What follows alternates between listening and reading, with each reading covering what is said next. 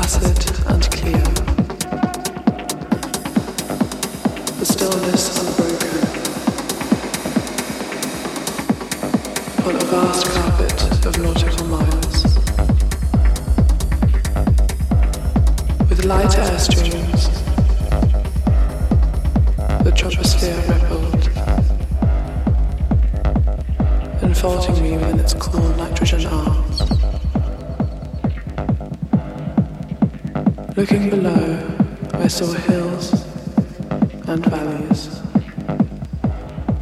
fields and lakes,